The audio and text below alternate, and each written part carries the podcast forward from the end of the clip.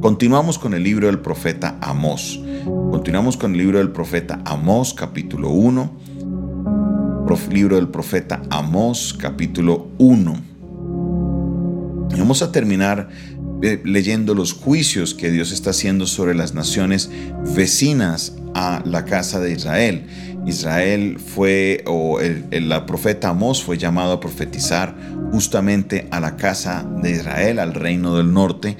Eso lo estábamos viendo el día, la semana pasada, en, la, en lo que era la, primera parte, lo que era la introducción al libro del profeta Amós. Y vamos a arrancar con em, el versículo 11. Versículo 11. Dice la palabra de Dios, así ha dicho Jehová por tres pecados de Edom y por el cuarto no revocaré su castigo, porque persiguió a espada a su hermano y violó todo afecto natural, y en su furor le ha robado siempre y perpetuamente, ha guardado rencor. Prenderé fuego en Temán y consumirá los palacios de Bosra. Así ha dicho Jehová, por tres pecados de Amón y por el cuarto no revocaré su castigo, porque para ensanchar sus tierras abrieron a las mujeres de Galaad que estaban encintas. Encenderé fuego en el muro de Rabá y consumirá sus palacios con estruendo el día de batalla y con tempestad en el día tempestuoso, y su rey irá en cautiverio y todos sus príncipes, dice Jehová. Vamos a mirar el verso 11, porque ahí estamos viendo las razones por las cuales Dios trae juicio sobre la nación de Edom. Ya estuvimos viendo que una de las cosas importantes que observamos en este texto es la omnipotencia de Dios. Dios no solamente es rey sobre Israel, Dios no solamente tiene dominio sobre Israel, más que la omnipotencia, la soberanía, el gobierno de Dios sobre todas las naciones. En el verso 11 en la traducción al lenguaje actual dice, ustedes habitantes de Edom han llegado al colmo de la maldad, por eso no los perdonaré. Dice, persiguieron a sus propios hermanos y los mataron sin ninguna compasión. Dieron riendo suelta a su enojo y siempre guardaron su rencor. Quiero leerlo ahora en la nueva traducción viviente para que tengamos un contexto importante de lo que es esto. Mire lo que dice el verso 11. Los habitantes de Edom han pecado una y otra vez y no permitiré que queden sin castigo.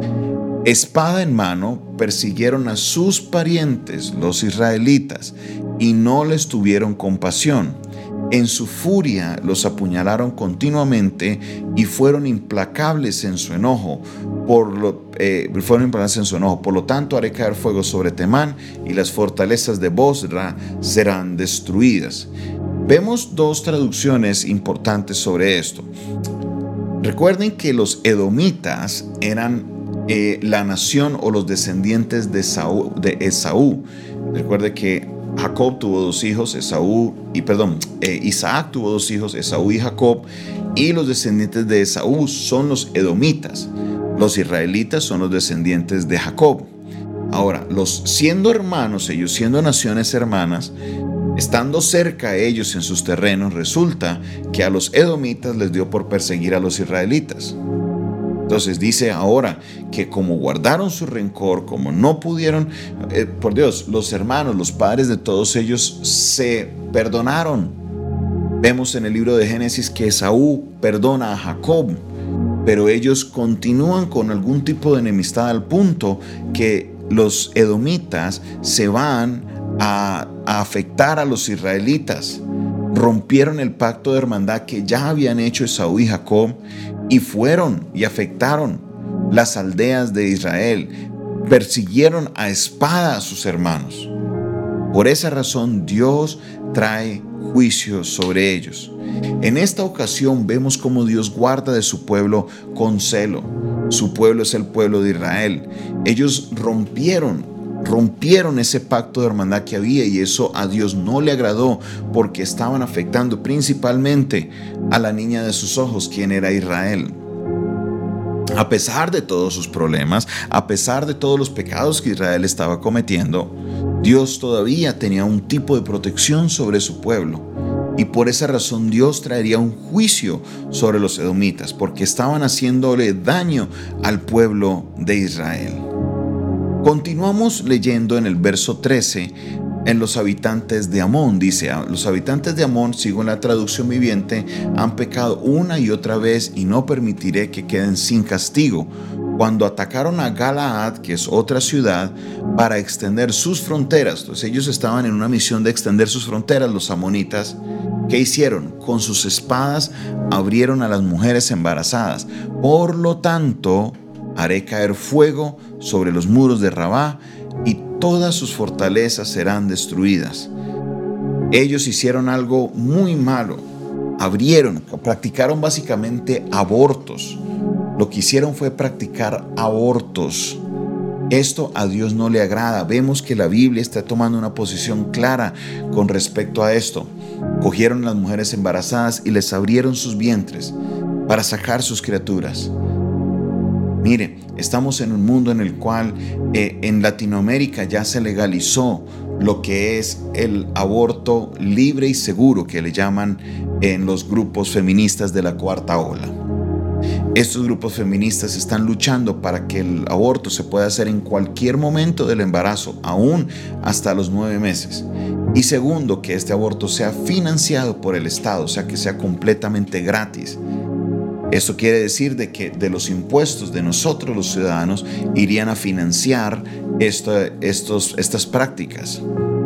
Que, y esto a veces lo vemos como una práctica lejana, que eso va a suceder por allá, a lo mejor no estamos muy cercanos, pero esto, si usted está pendiente de las noticias, ya sucedió en la nación de Argentina, ya fue aprobado en esa nación.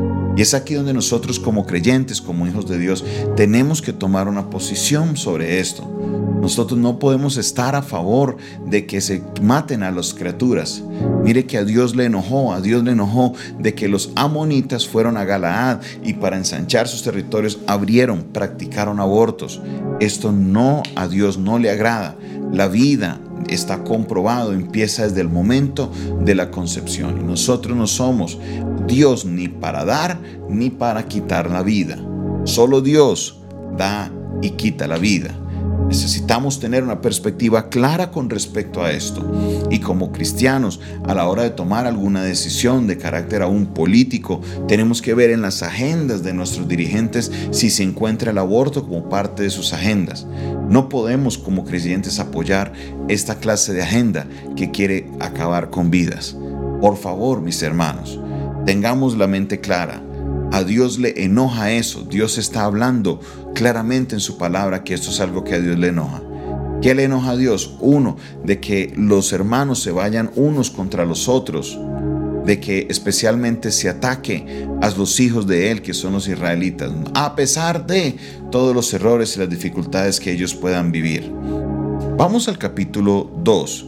Continúan los juicios sobre las naciones y ahora vamos a mirar a Moab. Dice el capítulo 2, verso 1. Así ha dicho Jehová, por tres pecados de Moab y por el cuarto no revocaré su castigo, porque quemó los huesos del rey Edom hasta calcinarlos. Prenderé fuego en Moab y consumirá los palacios de Keriot y morirá Moab con tumulto, con estrépito y sonido de trompeta y quitaré el juez de en medio de él, y mataré con él a todos sus príncipes, dice Jehová. Miren aquí ahora, resulta que ellos fueron a Edom, que eran los descendientes de Esaú. Mire que a pesar de que no eran los hijos de la promesa, seguían siendo hijos de Isaac. Seguían siendo hijos de Isaac. Ahora, los de Moab fueron y quemaron al rey Moab, Edom, de Edom, lo mataron y lo quemaron hasta los huesos, hasta calcinarlos. Eso a Dios no le agrada y por esa razón Dios trae juicio. Dice, aquí está su pecado y esto hicieron y por esa razón traeré juicio sobre estas naciones. Dios protege también a, eh, a la descendencia de Esaú. Por último, Dios habla de Judá. Aquí no está hablando de, de, una nación extranjera, está hablando de los del reino del sur. A pesar de que eran categorizados políticamente como una nación extranjera, era una nación que eran de sus hermanos. Así ha dicho Jehová, por tres pecados de Judá y por el cuarto no revocaré su castigo. porque menospreciaron la ley de Jehová y no guardaron sus ordenanzas. Les hicieron errar en sus mentiras y en pos de las cuales anduvieron sus padres. Prenderé, por tanto, fuego en Judá, el cual consumirá los palacios de Jerusalén. Hay un problema que Dios tiene con el pueblo muy serio. Y este problema tiene que ver con que ellos menospreciaron la ley de Dios, menospreciaron los mandamientos de Dios, menospreciaron todo lo que Dios había hecho a favor de ellos, porque los mandamientos de Dios no benefician a Dios. Los mandamientos de Dios benefician es al ser humano. Dios cuando nos da un mandamiento lo hace es a favor nuestro él no lo hace en contra nuestra. Dios no nos coloca mandamientos que vayan en contra de nosotros. No, los mandamientos siempre van a ser a favor nuestro.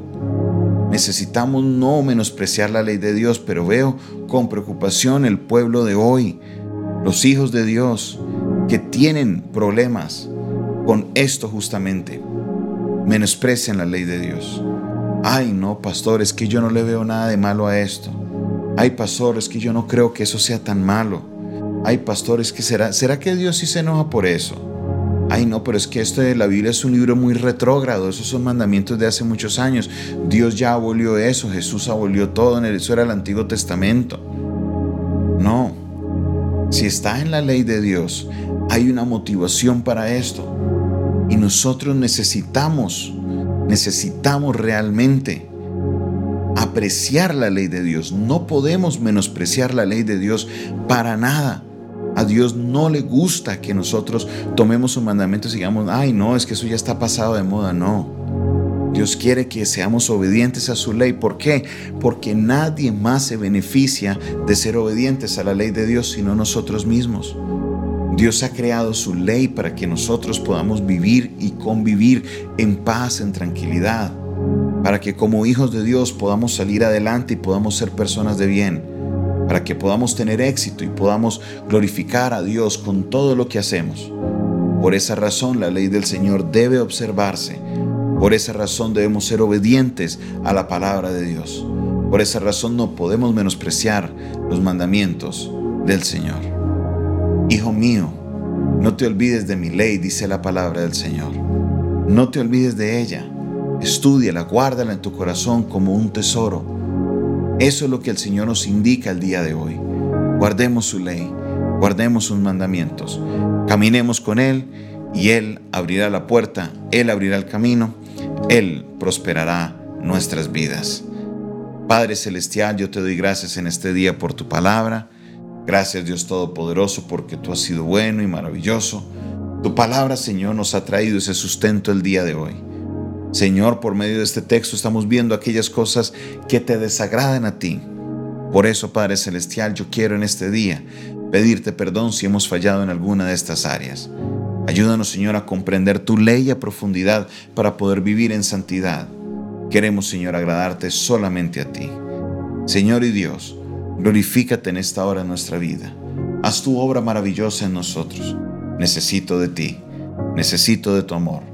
Necesito de tu misericordia. Bendice este inicio de semana, que pueda yo caminar, Padre Celestial, en fe, sabiendo de que tú te vas a glorificar y me vas a sorprender en esta semana.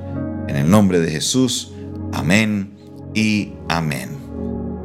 Esta fue una producción del Departamento de Comunicaciones del Centro de Fe y Esperanza. Si usted está escuchando este audio, se puede comunicar con nosotros al 316-617-7888. Se despide de ustedes su pastor y amigo Jonathan Castañeda. Feliz mañana para todos.